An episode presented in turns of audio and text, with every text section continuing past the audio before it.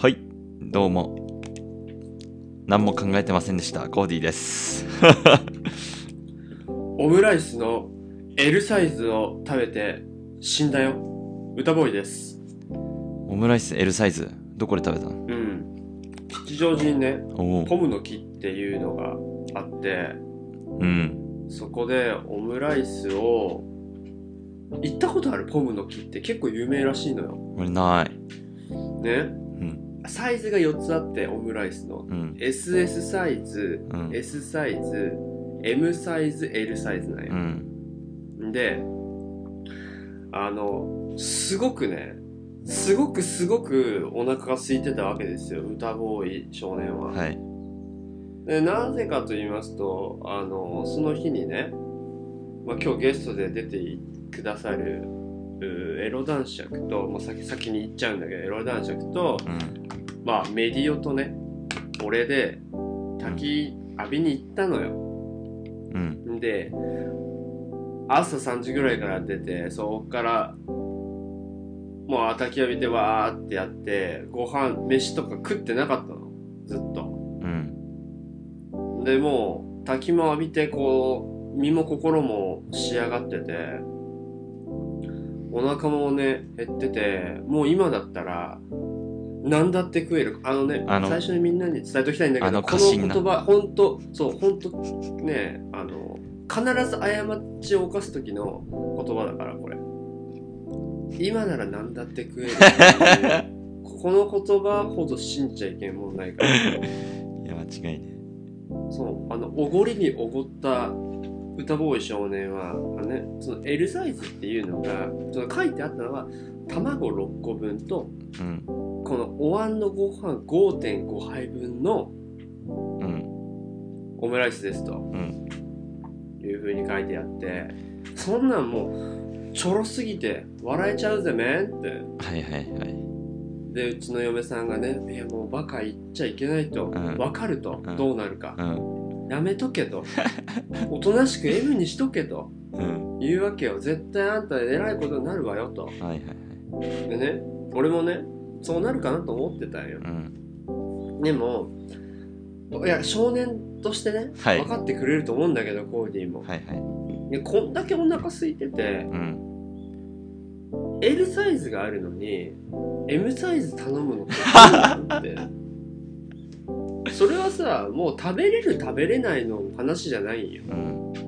俺思った。一方でねあ現実的に M サイズ食べたらまあ無難に食えてあ食べれた食べれたって言って終わるんだろうけど帰り際ね家まで歩くキロに俺は L サイズがありながらうん。L サイズに挑まなかったって思うんだろうなと思ったよ この話、長えな。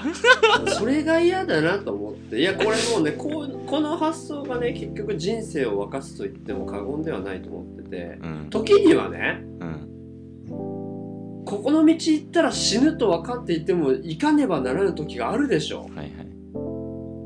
クラブでナンパクラブで女の子にナンパされた時と一緒だって、ああやばい次の日うん。彼女とデートだけどすごい子に逆難仕掛けられてるっていうあ女性というものはすごく勘が働くからきっとバレるでしょうあ。とうん。でも行っちゃう時ってあるよね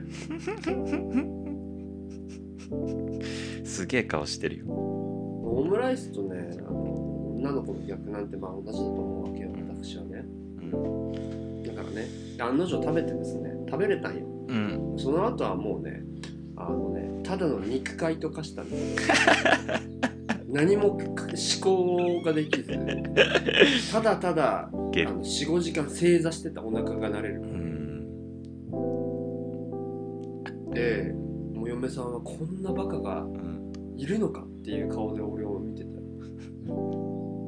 っていう話よなるほどね。いいなぁ腹いっぱいなんか食いてえな。今私はあの、ご飯をね、完全管理されている状態なので、ね。そんなたらふく食えることないですね。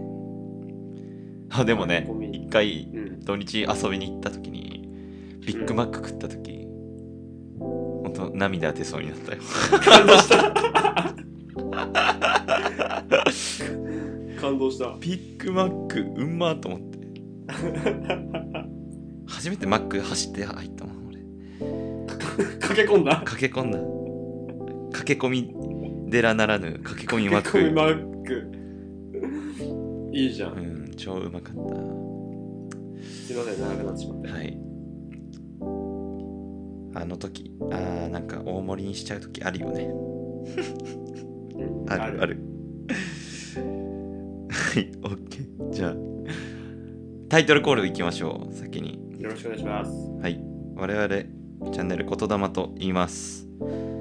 えーこのポッドキャストは私コーディと歌ボーイその他ゲストが未来に向けて大腹を吹いて本当に実現を目指していくドキュメンタリーラジオとなっております、えー、Discord というチャットアプリを通じてオンライン上のコミュニティも運営しております、えーご興味ある方は番組概要欄からぜひご参加ください。よろしくお願いします。よろしくお願いします。はい。ということで、えー本日の学びのコーナーを大盛りは頼んじゃいけないで終わりでいい？本日本日の学びのコーナー。まあ学びとしての厚みはそれぐらいあるよね。ええ。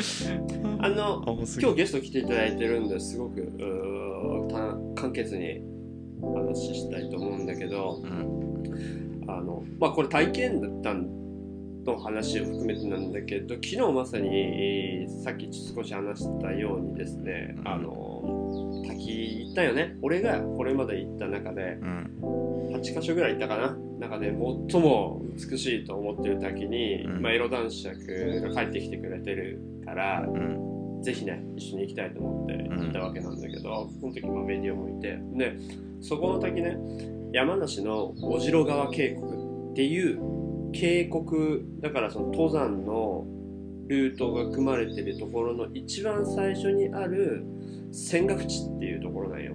うん。そこのね滝が2段構成になっててその1段目がもう美しいのよ。うん。太陽の光浴びるともっと美しいよね。あの深さが違うからこう場所によって光が入った時のこう色が緑だったり青だったり透明だったりっていう。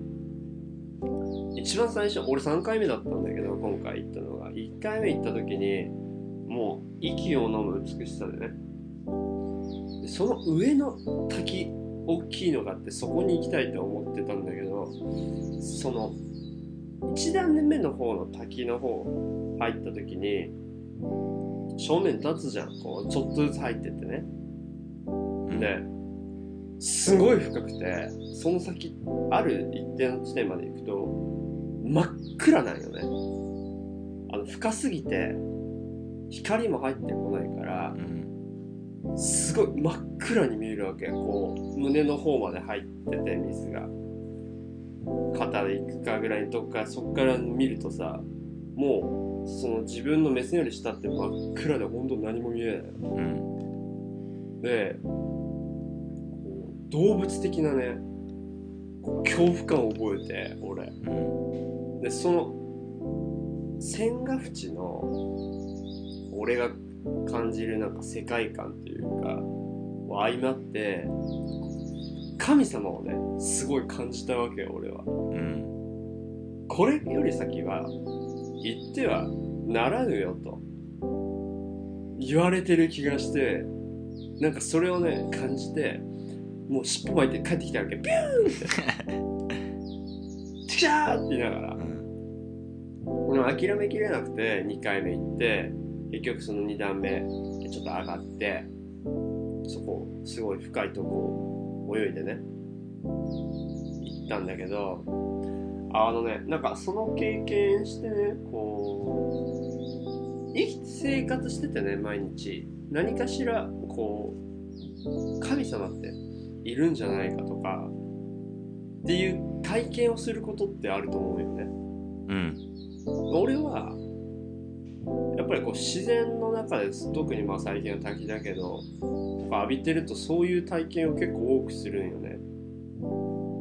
でそういう瞬間ってあの大事にした方がいいと思ってて。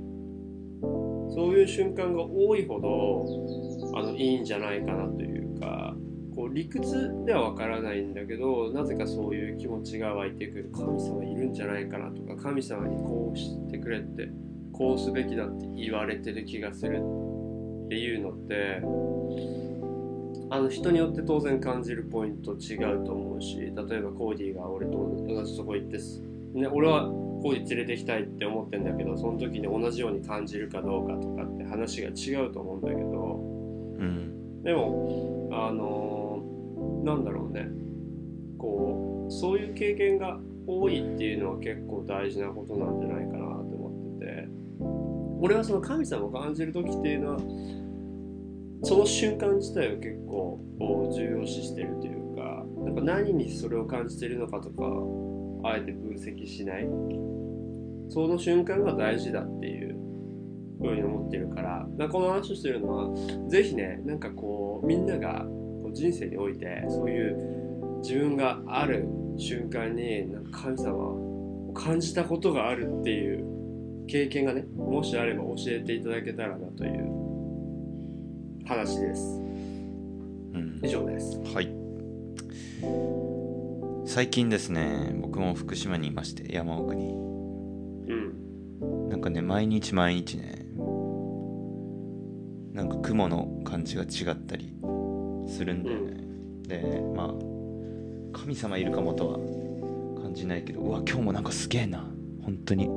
毎回毎回なんか絵に描いたようななんて言うんだろ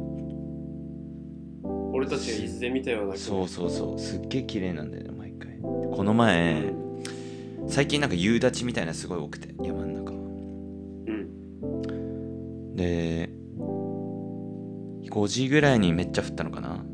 で止んでちょっと太陽が見えてきた。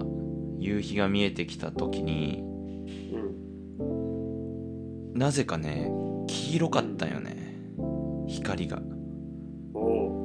でなんか虹がパーってかかってて。うん。本当にねなんかいつもは普通オレンジじゃん夕日って。うん。でもなんかその日は全体的になんていうの。俺らがいる場所もなんか黄色いなんか光の感じに包まれてて。うんうんなんかそれがねもう15分とか20分ぐらいしかなかったんだけど。うん。うわなんかすげえ貴重な体験してるかもって思ったり。うんなるほどね。だから本当に自然不思議で。うん。だってさ北海道で今桜咲いたんでしょ？今？うん。まあそれはそれで良くないことなのかもしれないけど。気候変動はまああれだ。関係してるかもな。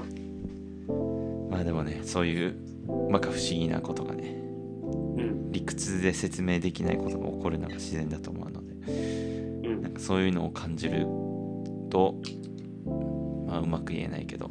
うん。なんかあ壮大な気持ちになれたりうん。自然に感謝できたりするのかななんて思ったり、うん。えー改めて思いました。ありがとうございます。ありがとうございます。よし。じゃあ本日の学びのコーナーをで終わりにして本日のゲストを改めて紹介したいと思います。本日のゲストはエロ男爵です。エッチ。エッチ。ICL 手術で ICL 手術で視力が回復しましたエロ男爵です。何それ？レーシッあはーい。クレーシック的な？それレーシック的なやつ。えこれでもう裸眼で視力が1.5ぐらいに回復しました。あも えあのさー、最高じゃうんね。どう？世界違う？あの目覚めた瞬間からねもう全てがクリア。もいいね。それってう最やっぱり感動する？うん。感動する。目開けた瞬間もう文字が読めるってすごい。全部ぼやけてたからさ。あの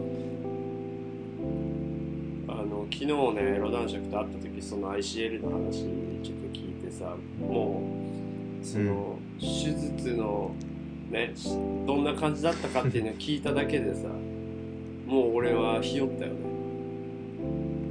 絶対俺できねえと思う。怖いよ。メスとか入れる系？めちゃくちゃ怖いよ。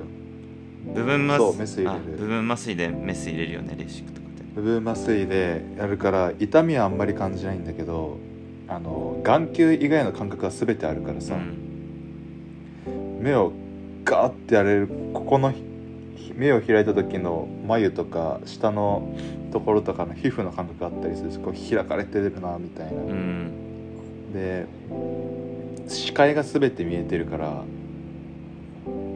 あのメスが入ってくるところとかあの眼内レンズだからレンズがこう入ってくるところとかで常にこう水を流してるから水が流れていたりとか全部見えてるのね。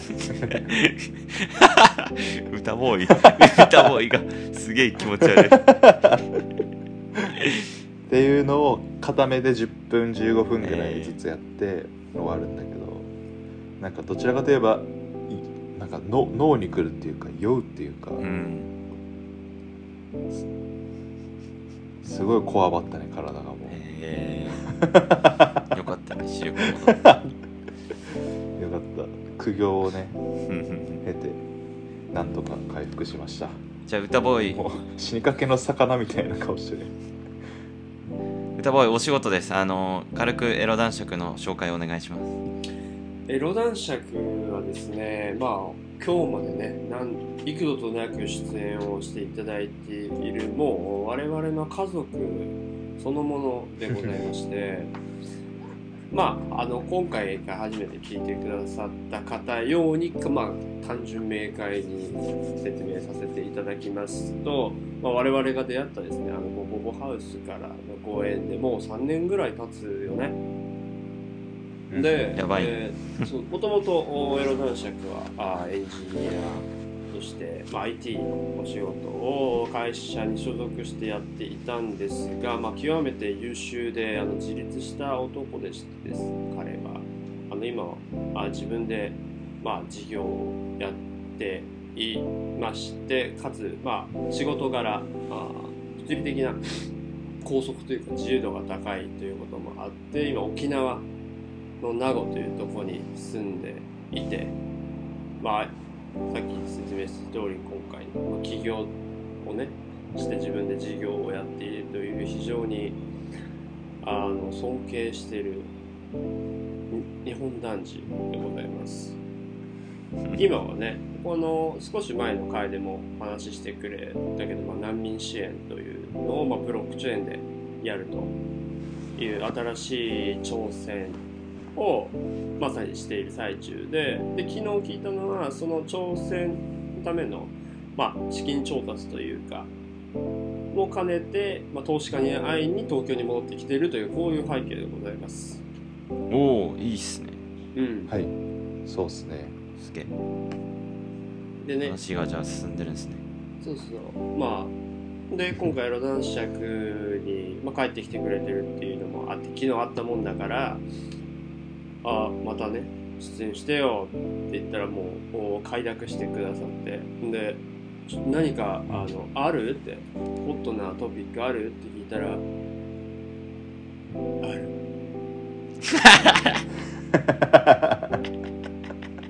だよね。これで話が終わったっていう。そして今ということです。ねありがとう。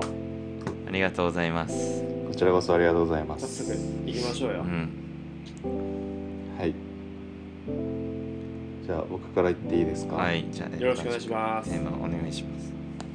今回、あのー持ってきたトピックは ReFi っていう分野について聞いたことある。語ろうぜっていう E ファイことなんですけれども。リリでしょ。 DeFi ReFi ほうほう初めて聞いた何の略かって言ったら Regenerative Finance っていう略で日本語訳すると再生金融って言ったりよくするんだけど、はいはい。うん。これも、まあ、ブロックチェーンの一分野ってえ言われていて、ブロックチェーンを使ったう例えばゲームとかだったら GameFi とかって言ったりとか、うん。あとブロックチェーンを使った金融あの株トレードみたいな感じのブロックチェーンバージョンとかが SP500 とかああいうやつのブロックチェーンバージョンみたいなのがあってそれがあの DeFi って言ったりディーセントライズドファイナンスとかって言ったりして、で DeFi っていうのはその DeFi, DeFi の進化系っていうか派生版が DeFi って言われていて、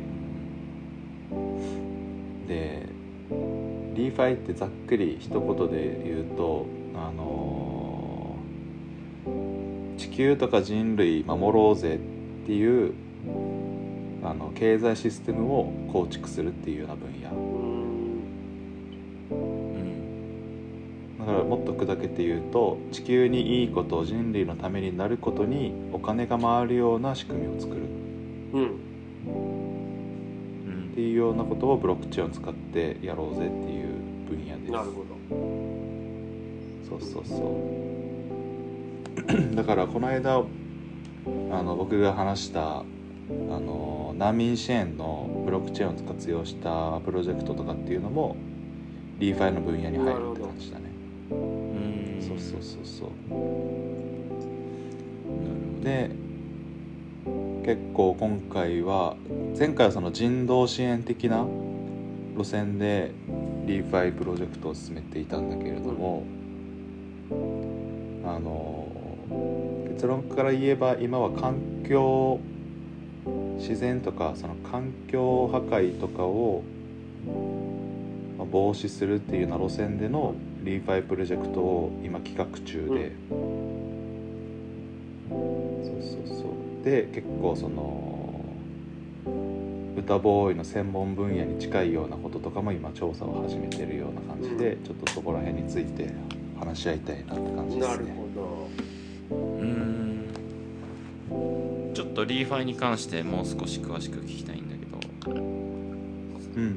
うんと結構だなんて言うんだろう。今流行りのなんていうの？NFT とか DAO とかうん。そういうのの文脈って、まあ、既存のシステムだとこう欠点があるよねっていうところから、えーうん。ブロックチェーンとかの技術を使って本当の真の意味でのこう役に立つ立つこととか、えーそういうところのプロジェクトを進めていこうみたいなのが俺の理解なんだけど、その ReFi は既存の金融システムとかと違って何がいいっていうふうに考えられてるの？既存の経済システムと何がいいかっていうとあのまず DeFi っていうのはブロックチェーンを前提としてるのね。うん。うん。だからこそあの価値の再定義ができる、うん。今その資本主義社会において価値とされているものってお金を生み出すことが価値が高いじゃん。どちらかといえば。うん。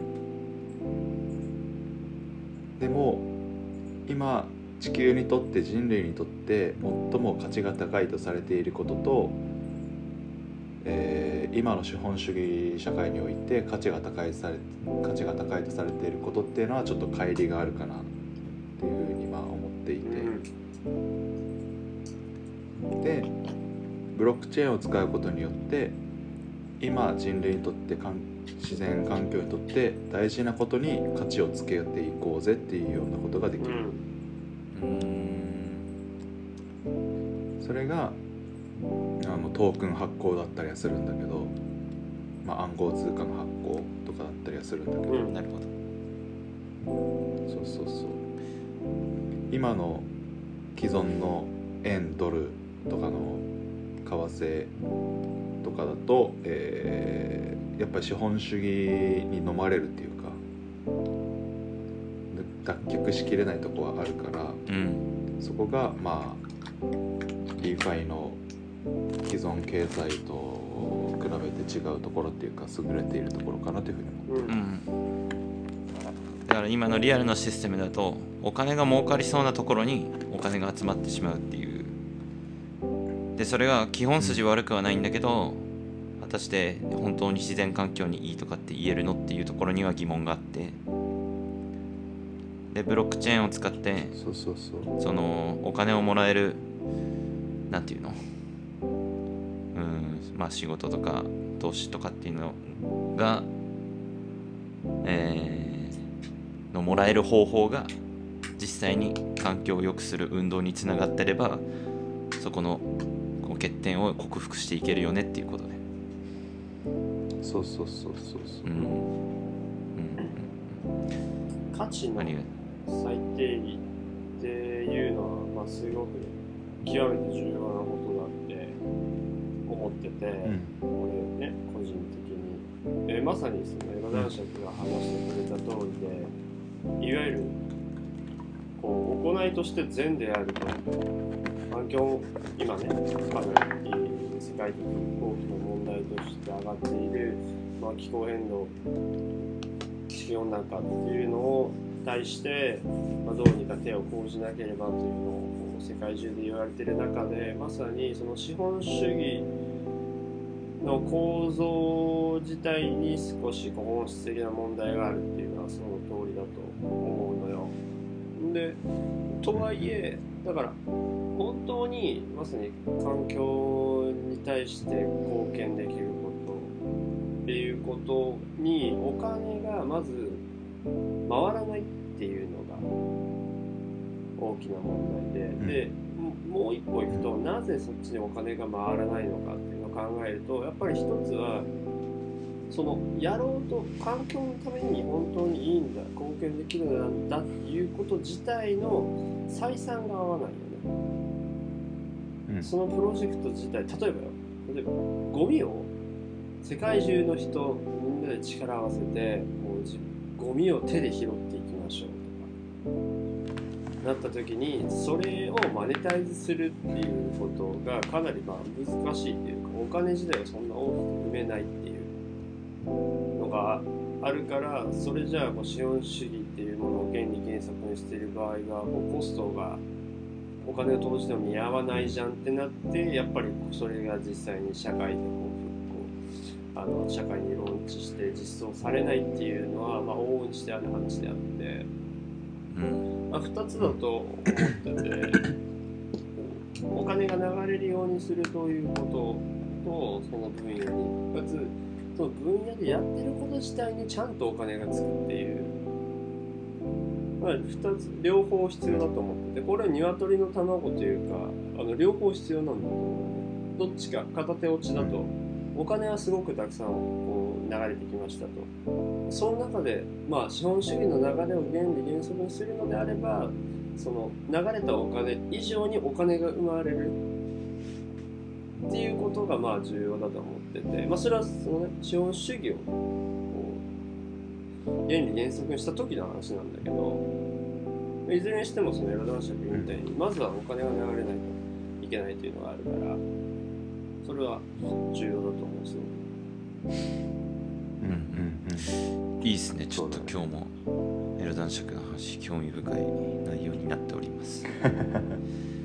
ということで、えーちょっと後半でもっと詳しく聞いていきたいなというふうに思います後半のテーマはエロ男爵的にはもうちょいリアルなその地球環境の話をしたい感じかな。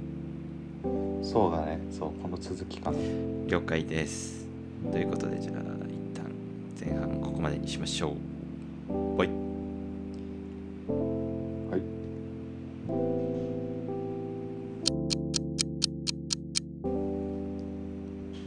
はい。ということで本日ゲストエロ男爵が来てくれております。後半も頑張っていきましょよろしくお願いします。うよろしくお願いします。ということで後半はなんか地球環境の話をしていきたいなというふうに思ってるんですけどもエロ男爵が今注目してるなんか具体的な地球環境問題があるとかっていうことかな。まあ、地球環境具体的な地球環境問題というよりかは、うん。あのまあ、全てが 全てが 全てが大事というか全てが関係してるからうん。ここの問題っていうトピックではないんだけれどうも、ん。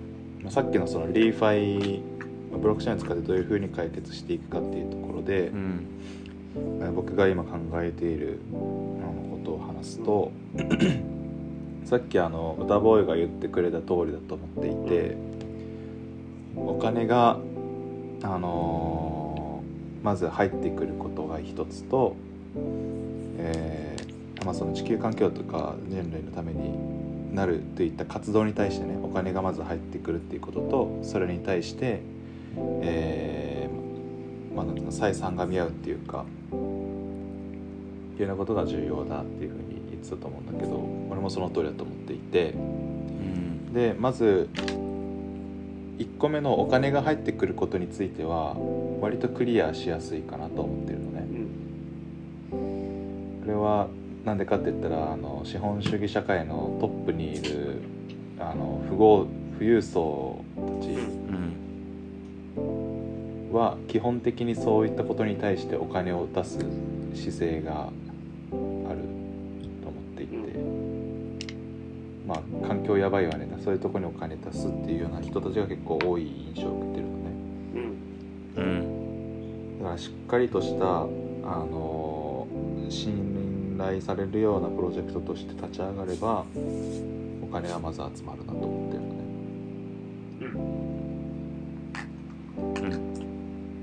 でまあそのためには今考えているのがえっ、と、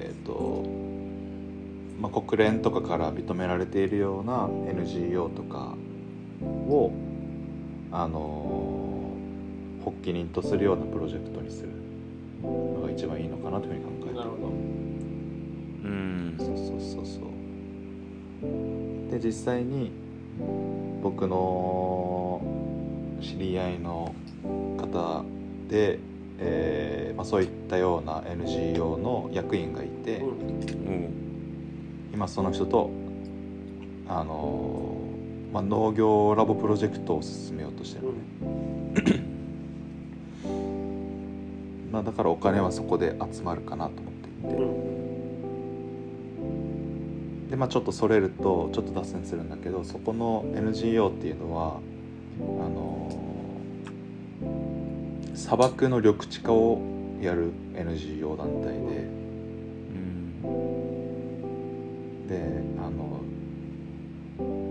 日本に遠山先生っていうものすごい人がいてもう亡くなられた方なんだけどあの中国であの唯一唯一じゃないな。生存命中に銅像を中国政府から建てられた人って2人しかいないらしいのね。1人が毛沢東。うん。で1人がその遠山先生なんだけど。えー、すごい。ねそう日本人そう。彼はあのぜひ2人には深掘ってほしいなと思うんだけど、うん。あのまああの鳥取大学とか、まあ、いろんな大学とかで農業に関する研究をやってた方で、まあと鳥取砂丘で砂漠地帯でもあの繁殖できるような植物について研究をしてたりとかしてで あのまあ、3 4 0代か若い時に一旦あの中国の砂漠地帯の緑地化プロジェクトをししに行こうとして行ったんだけどあの、まあ、日中戦争かな戦時戦争かなんかでから一旦帰国してきてで国内でひたすらあの研究業をやってきていて、えー80歳ぐらいの時かな。うん。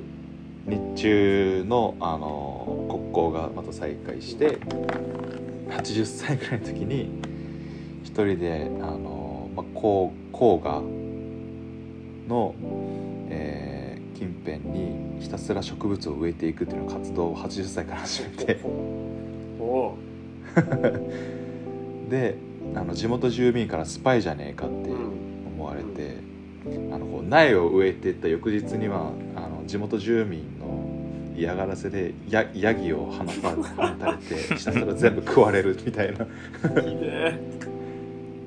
そう。で、まあ、それでも諦めずにバーってまあでも苗の作戦は諦めて木を建てようと思い出したのね。でそれでなんとかこう支援金寄付金とか集めてボランティアとかも募ってあの100万本植えたのよね。すごい。ねうん。そうそうそうそう。100万本ポプラの木を植えたんだけどそれも氾濫とかなんあの川の氾濫とかで全部流されたらしくって。もう全部弱い80過ぎてからの活動で全部、うん。すげえな。すごいねそれでも諦めずにまたあの植林活動を始めて最終的には300万本ぐらい植えてあの砂漠地帯を緑地化したっていうような人なんですね。すごいね。今調べたらウィキペディアが出てきてて遠山誠英さんで日本の農学者。そうそうそうそう。鳥取大学名誉教授でそうエロ男子が言う通り書いてある。中国の2万ヘクタールの砂漠の緑化に成功しその功績から毛沢東を除くと生前に中国国内で銅像が建てられた唯一の人物である。すごいねすごいでしょ。しかもこの人 100, そうそう。100歳近くまで生きてる。98歳まで生きてる。それもすごい。うん。そうそうそう、えっていうような遠山先生の、まあ、弟子っていうかうんそういった植林活動を一緒にやっていた牧野先生っていう方がいて牧野先生もまあ7080ぐらいなんだけども。ーうん。その人がやっている NGO えと今一緒にやっていこうかって話はしてて。その牧野先生自体も砂漠の緑地化みたいなことはずっとやってきてた、まあ、世界的に結構あのまあ支援者が結構いるそういった環境を守るといった、まあ、植林活動だったりとかそういったことに対してはお金を集めることができるなって感じだな、そうそう権威が権威はあるってことね。そうそうそう。そうそうそうそう、でも今のそのこの時点での課題としては寄付で終わっちゃうのね経済としてお金が巡らないっていうか、あの一度たまっ寄付金としてたまった資金がひたすらこう減り続けるっていうかそうそうまあ基本的に NGO ってそういう風な仕組みが多いと思ってる NGO、NPO とかって。けどこれをあのそこでやれた資金でやった活動をもとにこう経済が回る仕組みっていうのを作ろうとしていて、うんなるほどね。そうそうそうそう。でえーじゃあ何をやるかっていうとえーっとまあ DAO 的なことはやっていくんだけれども。DAO 的にやっていくんだけれども。あの活動してくれた貢献してくれた人たちに対して活動してくれた人たちに対して報酬としてあのまあ普通に現行通貨も支払うけどそれと合わせて、えー暗号通貨もこちらで発行したものを報酬として渡します。う、ん。その暗号通貨の価値を、まあ、今後上げていく必要があって、で上げて価値の暗号通貨の価値を上げるためにはどうしたらいいのかっていうのは今ひたすら考えてるっていう段階で。うん。そうそうそう。で今一個強力だなと思っまあ強力なんだけど結構難しさはあるっていう感じなんだけど考えているのがあのカーボンクレジットで価値の担保をしようかなって考えてるのね。うん。そうそうそう。うん。砂漠地帯まあ緑地化だったりとかするとあのクレジット、まあ、カーボンクレジットの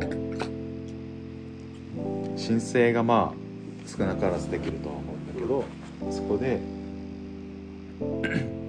申請して得られたクレジットと紐付ける。発行する通貨を。なったらその得られたクレジットをもとに発行枚数を暗号通貨の発行枚数を供給量を調整したりすると価値が担保しながら、えー暗号通貨を発行できるかなというのを考えてるよね。うん。で俺の中でカカーボンクレジットってなんか一元化されたものだと思ってたのねまずこれだけなんか世界で、あのー CO2 削減目指そうとしていて、うん。えーまあ、いろんな協定とかで条約ですねこう国際的な基準があるもんだと思ってたの、うん。国同士でもこのやり取りがあるとは思ってたのね、クレジットのやり取りが国際的な、と思ったらいろいろし調べていけばいくほど全然そういった基準って言ってもなくて、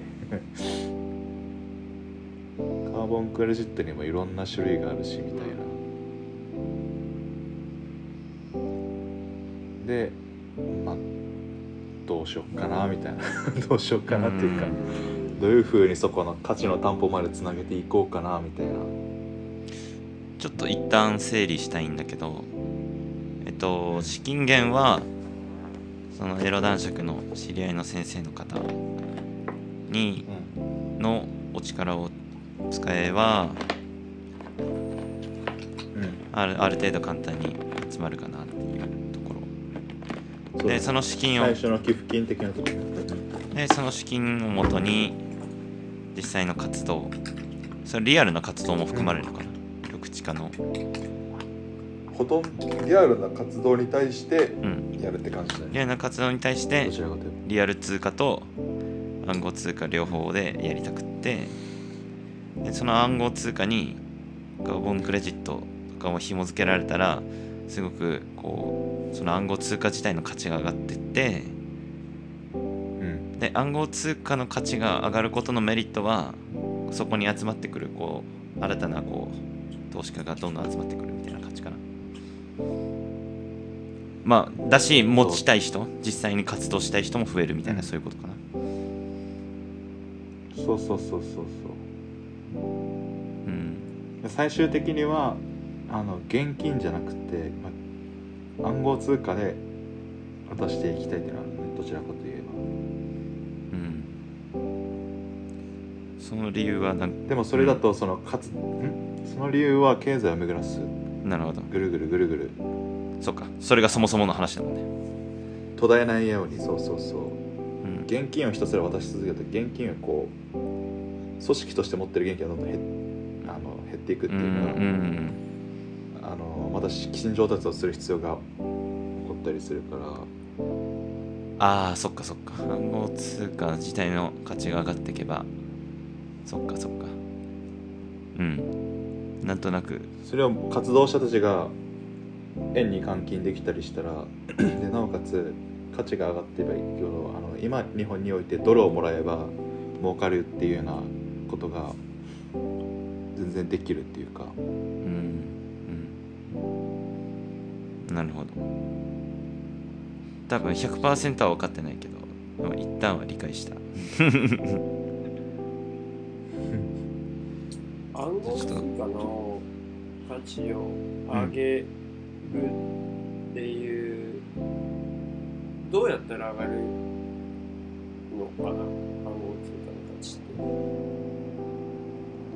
えっと基本的にはまず何を担保にしているかその信信頼できる信頼性っていうか何を担保にしてるかがまずその基盤っていうかベースライン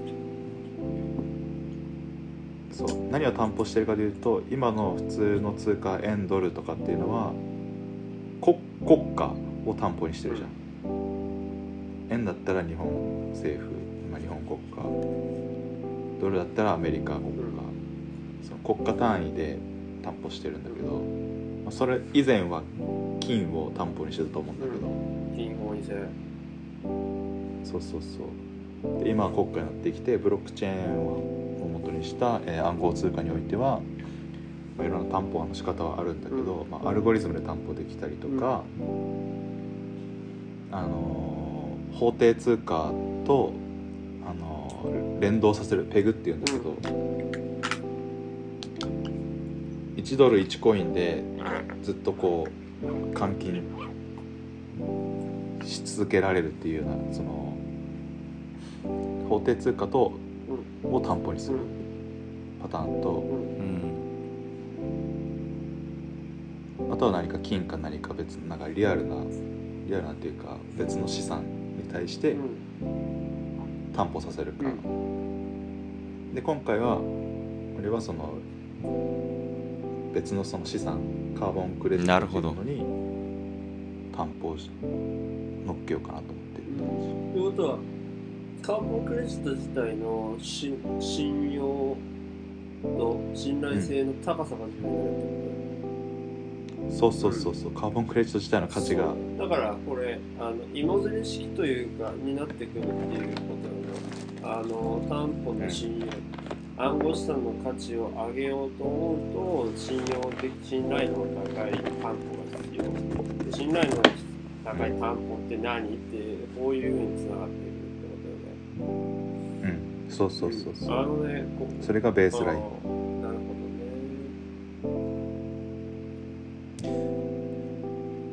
ね。要は信用さえだからそっから。あればうん。通貨は機能するってこと。理屈は。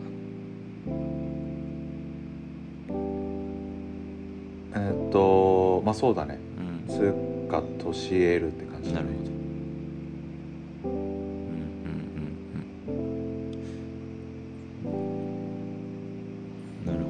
でそっから先があのー売り買いの量で変動していくって感じだね。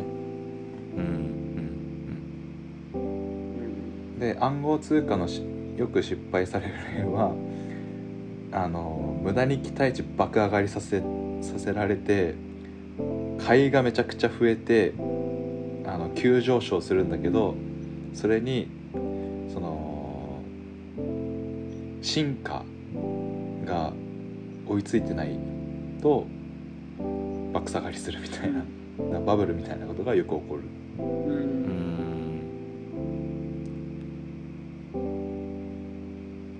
まあこれもまあ金持ちたちのあの金持ちが金持ちになるための情報相談だったりはするんだけどね、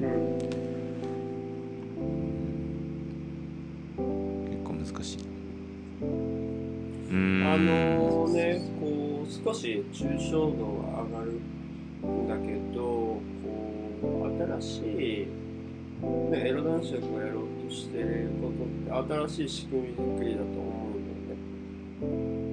うんで、まあ、新しい仕組みをこう作っていくっていう上で重要なこと、まあ、これそその今の話に限ったことじゃないと思うけどまさにあの信用と信頼よね。大事なのって、その全て万事がそうだっていうふうに思ってて。あの例えば、まあ、よく例に出すけどこのねマイクの設備ポッド俺たちのポッドキャストとしては設備投資としてみんなが投資してくれたわけよ。エロ男爵もしてくれたと思うけど。それは少なからず俺とね歌ボーイに対する信用と信頼があるからだと思うわけよね。だからなんだろうね。俺いつも思うんだけどこの信用信頼っていうものが目に見えない無形の資産財産が基盤であらゆるものに形を変えることができるって思ってるんだね。で今回はもうマイクとかそういう設備だったしあの時にはこう他のものに姿を変えることだってあるだろうし要するにみんなが信じればあのホラーがねうつつになるっていう真実になるっていうことだと思っててだからそこに対して答えが出せるかっていうのは結構重要だと思っててまあじゃあ信用信頼されるってどういうことっていう次の階層に降りていくんだと思うんだけど、うん。でカーボンクレジットに話を戻すと。まあ俺少しあのそこら辺の畑にいるからという意味でね完璧ではないけどまさにエロ男爵が言うように世界基準っていうのがないのよね。世界基準ないと困るじゃんっていうのは誰もが分かることででもそれができてないというこの現実をまずどう捉えるかだと思うのね。なぜできてないのかっていう。あのやっぱ読みが必要で。でいろいろ勉強する中であの個人的に思ってるのはやっぱりね社会のね形自体新しい形を求めるための動きに結果的になっていくからどうしても話が大きい。で関わってくる母体が大きくなればなるほどそれは国大企業だったりあの国だったりっていうことになってくるとやっぱねあの利権とか既得権益とかそういったものが時には政治的なものとかが入ってくるからやっぱりあのカーボンクレジットという分野で見た時にこれから大きくなる市場だっていう期待値の高さもあるからその争奪戦になってるのねどこがカーボンクレジットの世界基準作れ作るんだっていうそういう競争になっていることもあってで我先にというふうにこう日本だって JCN があったりアメリカではアメリカの違うものがあってっていう中でこう群雄割拠してるわけなんだけど昨日エロ男子も少し話したんだけどやっぱりその中で信用信頼のできる制度だったりっていうものをカーボンクレジットの中でち上げることができてかつみんながそれを信じてるっていう形作りをねがもうとにかく大事なわけであってでそのじゃあどうやって信用信頼作っていくかってなった時に一つ思うのは俺があのまあ担保の担保じゃないけどね。信用信頼できる人がそれを推してるっていう状態を作るのが大事だと思うんだよね。うん。例えば暗号資産のこと俺あの勉強不足で全然知らないんだけどもまあ暗号資産の信用暗号資産その価値ある暗号資産の価値を上げようと思ったらねすごくこう信用できる例えば人とかがその暗号資産に対してすごく価値があるよっていうお墨付きがあればそいつの価値自体って上がるんじゃないってなんとなく思って、でまあそれって株における、まあ、ウォーレン・バフェットが日本のねあの元財閥である商社に投資したっていう株価あっただけで株価バーンって爆上がりするのと同じだと思うんだよね。それはウォーレン・バフェットという人自体にその株の世界において信用信頼があるからであって。うんでドーンって上がるってこれなんか何時だって同じだって思うというかある種だから社会的に信用信頼度が高い、まあ、人で人だったりねっていう人をこう座組に入れれるかっていうのは結構大事だと思ってんだよねうん俺。その人たち今現に社会を回すような人たちをこのね若造である次の世代になってやるんだっていう俺たちが口説く必要があると思うんよね。うん。こいつ生きいいじゃんっていう。ちょっと協力し面白そうだなとかなんかワクワクするなとか。まさにエロ男爵が言ってたそのお金持ちの人たちっていうのをじゃあ考えた時に、まあ、どうやってお金持ちになったかっていう背景とかは置いといてやっぱり投資してほしい協力してほしいとか時にはその名前貸してほしいとかなった時ってやっぱ相手口説く必要があって。彼らが求めてるものは何なのかっていうかねもう社会にもお金とかがたくさんあるから社会に貢献したいっていうことなのかこうワクワクしたいとかねっていうことにまあ俺がこう関わってきたそういう会社の人たちの中ではそういう人が多かったわけなんだけど結局あの環境問題と言いつつ、まあ、環境問題を生んだのは人間なわけなんだけどこういろんなことが誰かが握ってるわけであってその信用信頼っていうものをこう大きく持っている人が誰なのかっていうのをまず特定することとその人たちに実際にアプローチができるということと、まあ、最終的に口説けるっていうのがこの3つが結構大事だと思ってまさにあさっきも言ったけどこの分野に関わることじゃないけど信用信頼っていうものを考えると生むっていうことを考えると信用信頼をもうすでに持ってる人たちを自分の座組に取り入れるっていうのは一つの手段になるんじゃないかなっていう。うん。うん。うん。その人がこうしこれはすごく信用できるよ将来性あるよって言ってじゃあこの人が言うんだったらって言ってこう出来上がっていくっていう姿はまああるんじゃないかなっていう。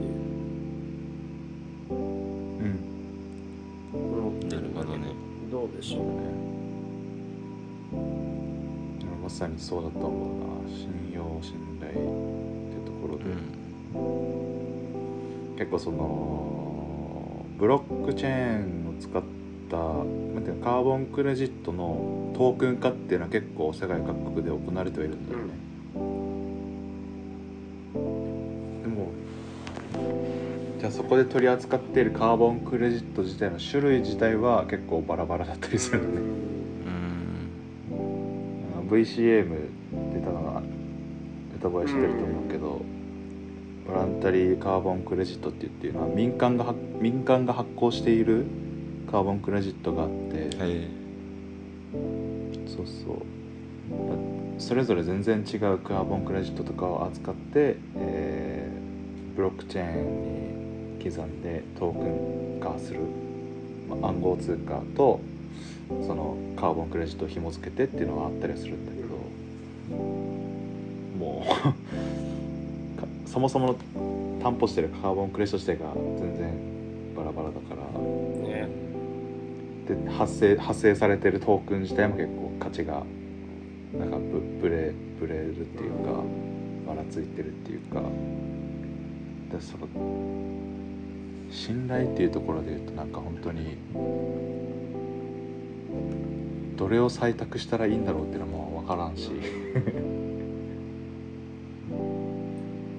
かそういうことが今思ってる。本当ねこのカーボンクレジットがどうだとかその IT の世界におけるこう、まあ、ブロックチェーンもそうかもしれないし暗号資産もそうかもしれないんだけどこう人類のね、うん初めての試みになるのは間違いないわけよでうん言い切れるのは誰も多分ね本当にどうしたらいいか分かんないんだと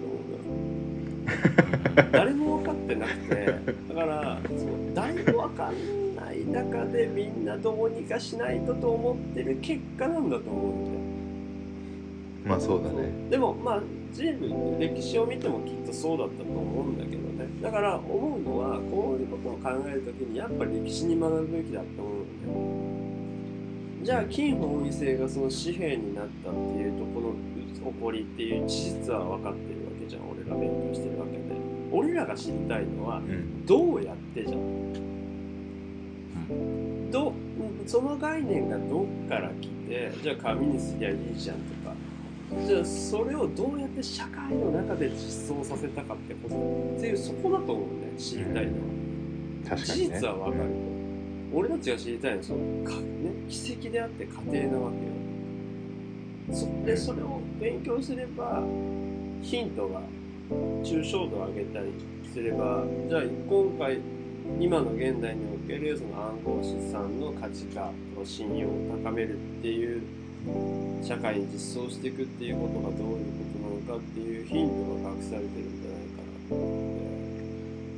うんうんあのうん。確かに。国国単位とかね世界に巻き込むっていうことになっちゃうから特に環境もね環境って言ったって地球丸ごとのことだからこんだけ右往左往してるっていう。だからやっぱり結局最後はね、うんそのどれだけの人がある一つのやり方というかねをこう信じるかってことになっちゃうと思うんだよね。うんまあそうだあの見切り発車で無鉄砲じゃないとこれこの道は多分切り開けれないと思ってこうやりながらなんか派手に失敗してそれでもこうちょっとその中でまた固めていくっていうことがに耐えれるだけのこう母体というかうん。派手に転んでもフォローしてくれる人たちっていうかねそこの担いみこしを担ぐ人たちの厚みが結構大事でじゃあこのみつみこし担ぐ人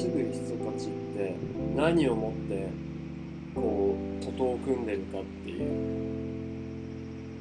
それはこう自分たちがやってるのに対して何か一つの、ね、信念っていうか信じるもので集合してるんだと思うのね。うんだからそれをこうぶち上げれるかっていうかやっぱり信じる人の母数をどんどん大きくしていくっていうのもまとめて信用の一つの形であってその母数を増やすためにそのこの母数の中のドンになるような社会的になる人をこう掴んでいけばあとはこう芋づる式にそう下につなついてるはずだからいろんな人が。うん。っていうのが結構大事だからなんだろうな。誰もやる気ないわけじゃないしどうにかしないととか思ってんだけど、なかなかこれどうしたらいいんだろうみたいなことが。だって暗号資産とか言われてね多分ねこの特に日本だとこう後期高齢化社会の中であのなね、俺で年40、50、50、60とか全くなんだろうこれから世の中に何が起こってて、こういうことになっていくとか、新しいことを勉強するっていう新鮮な気持ちがない限りはもうなんかわけわかりませんっていうことになると思うので。でも高齢化社会の中ではそういう人日本はねそういう人たちが増えていくわけだからじゃあその人たちにどうやって信用させるかというか実際にね社会で回せるようにしていくかっていうことまで多分落としていかないといけなくて、うん。うんこの道のりの長さというかね。そうね教育からまず始めいやそうなきゃいうそうそうことが感じてる。だからうん。思うのはその何でもそのそうだと思うんだけどもう本当に1から100まで説明しないといけないっていう腹が多分必要でこれぐらいわかるでしょ。っていうのがわからないバカで世界は構成されてるって思ってないと多分いけないのかなうん。みんな行間読めませんってなる。けど、おつも息も趣もへったくれもないっていう人たちが多いって思ってないと多分ダメなんだろうなって。だから、って考えるとやっぱ目に見えるっていうのは重要だと思う。信用信頼が形になってるっていうのが、まさにそのお金、お札とかだと思うんだけど、うん目に見えるとその人の理解度ってすごく上がる。例えばこうそれでねうん。あのラジオとしてこういろいろ話す夢とか目標とか話すということよりも実際に形になってるとそれはポッドキャストスタジオ俺たちが話すスタジオとかも同じなわけよ。こううん話して議論してイメージする中でめちゃくちゃいいじゃんって思える人とその時はよく分かんなくてスタジオを見てうおすごいじゃんってなる人やっぱこう全然違うと思うわけよ。うんうんで信用信頼するってなった時はまさにその後者の形になって初めて信用信頼する人ばっかりだと思う。んだよそうだだからねここがねそのブロックチェーンの世界っていうものをデジタルまあそのか目に見えるっていうのが結構大事なんじゃないかなっていう一つね信用信頼を獲得するために目に見える、うんやっぱり目に見える。何かしらこうこの世界で具現化をされているっていうのが結構大事かなっていううん。うんうん。確かに。暗号資産。まあ。って今ねすごい時代来てると思うけど。でもうんね歌覚えてた通り日本人でいまいちこうパッとしないというかイメージが湧かないのはその何より実体がないものっていう感覚が強いっていうのはあるかもしれないね。うんうん。なんかすごい俺最近 SF 見るんだけどいいね。そうそうそうそう。まあ日本人の想像力ってすごいからさ日本のアニメとかで例えばあのサイコパスってアニメだったりとかレディー・フォア・ワンとかっていうああいうメタバース空間みたいな、はいはいとかまあメタバース空間とリアルが混同したような、まあ、AR みたいなとか。それが社会実装された世界のアニメとか最近よく見ること多いんだけど。だからそういうなんか仮想空間っていうかデジタルな空間と空間の中では多分そういった暗号通貨の価値が発揮されたが目に見える形になってくるかなと思っていて。そうそうそう。まあブロックチェーンのプロジェクトって2種類あってあのオフラインにフォーカスしたプロジェクトと超オンライン化っていうかメタバース系とかっていうのまずわ大きく分けられていてどちらかといえばこっちのオンラインの方が今流行ってるのね。ゲームのアイテムに価値がつくとか。俺はこっちにこっちはどちらかというとこっちよりかこっちが大事だろうとかって思いつつもうこっちやってるんだけどこっちが普及しないとこっちの なんかあの価値が理解されないんだろうなというふうに思ってるからこっちも頑張れと思ってるんだけどンライン上でもそのアイテムとかそういう形で実体があれば人にとって分かりやすくなるはずってことね。そうそうそう。なるほどね。いや難しかったな今回。でも要はえー、実際に今エロ男爵はトークンを作りたくトークンというか、まあ、トークンか、うん。暗号通貨を作りたくてその信頼を上げるための手段を探っているっていう段階ってことね。そうそうそうそう。そううん。まあそう。トークン作りたい、まあ、トークンはあくまで手段なんだけどね、うんうんそういう地球環境とか人類のためになるような活動に経済が回る仕組みを作るための道具。うん。なるほど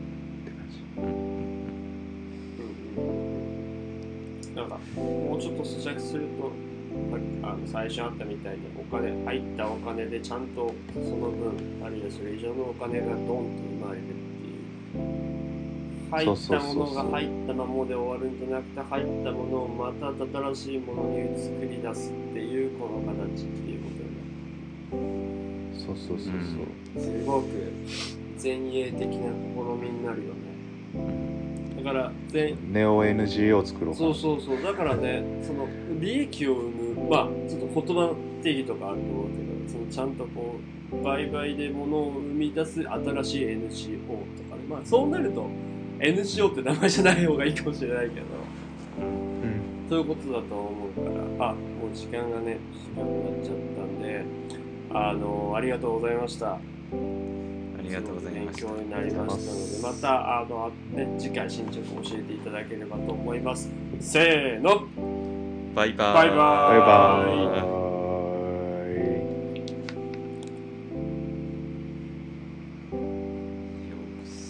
バありがとうね。